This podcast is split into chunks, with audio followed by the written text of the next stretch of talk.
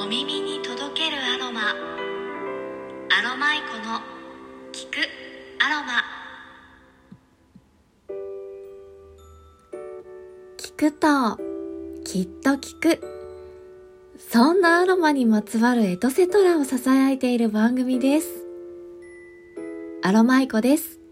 いかがお過ごしでしょうか？2022年も早いものでもう5月となりました。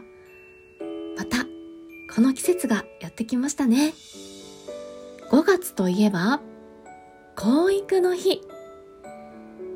5月の19日は、その語呂合わせから婚育の日に制定されています。婚育とは、子供たちに向けた香りの体験教育です。植物の香りを経験することを通して豊かな感性や柔軟な発想力を育むとともに人と植物との関わり自然環境の大切さを伝えていきます。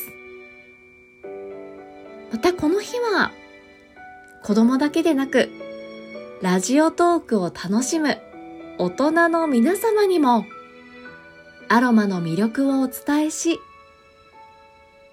癒しの時間や自然環境を守ることの大切さなどを感じていただきたく、教育の日アロマスペシャルと題して、アロマにまつわるエトセトラな長時間配信を行います。長時間の中でアロマかける〇〇な様々なコラボをしたりですとか、環境にも、そしてお耳にも優しいアロマレッスンを行ったり、期間限定ギフト、癒しのアロマを作成するきっかけとなった昨年の教育スペシャルを振り返りつつ、癒しのアロマギフトにまつわる感動エピソードをご紹介したり、どの時間も思わずふんわりと香りが漂ってきそうな内容となっております。今回はトークの日1位を目指していません。とにかく一番癒されるアロマの内容で一番癒しのアロマが飛び交う枠になればいいなと願っております。皆様ぜひ配信に遊びにいらしてください。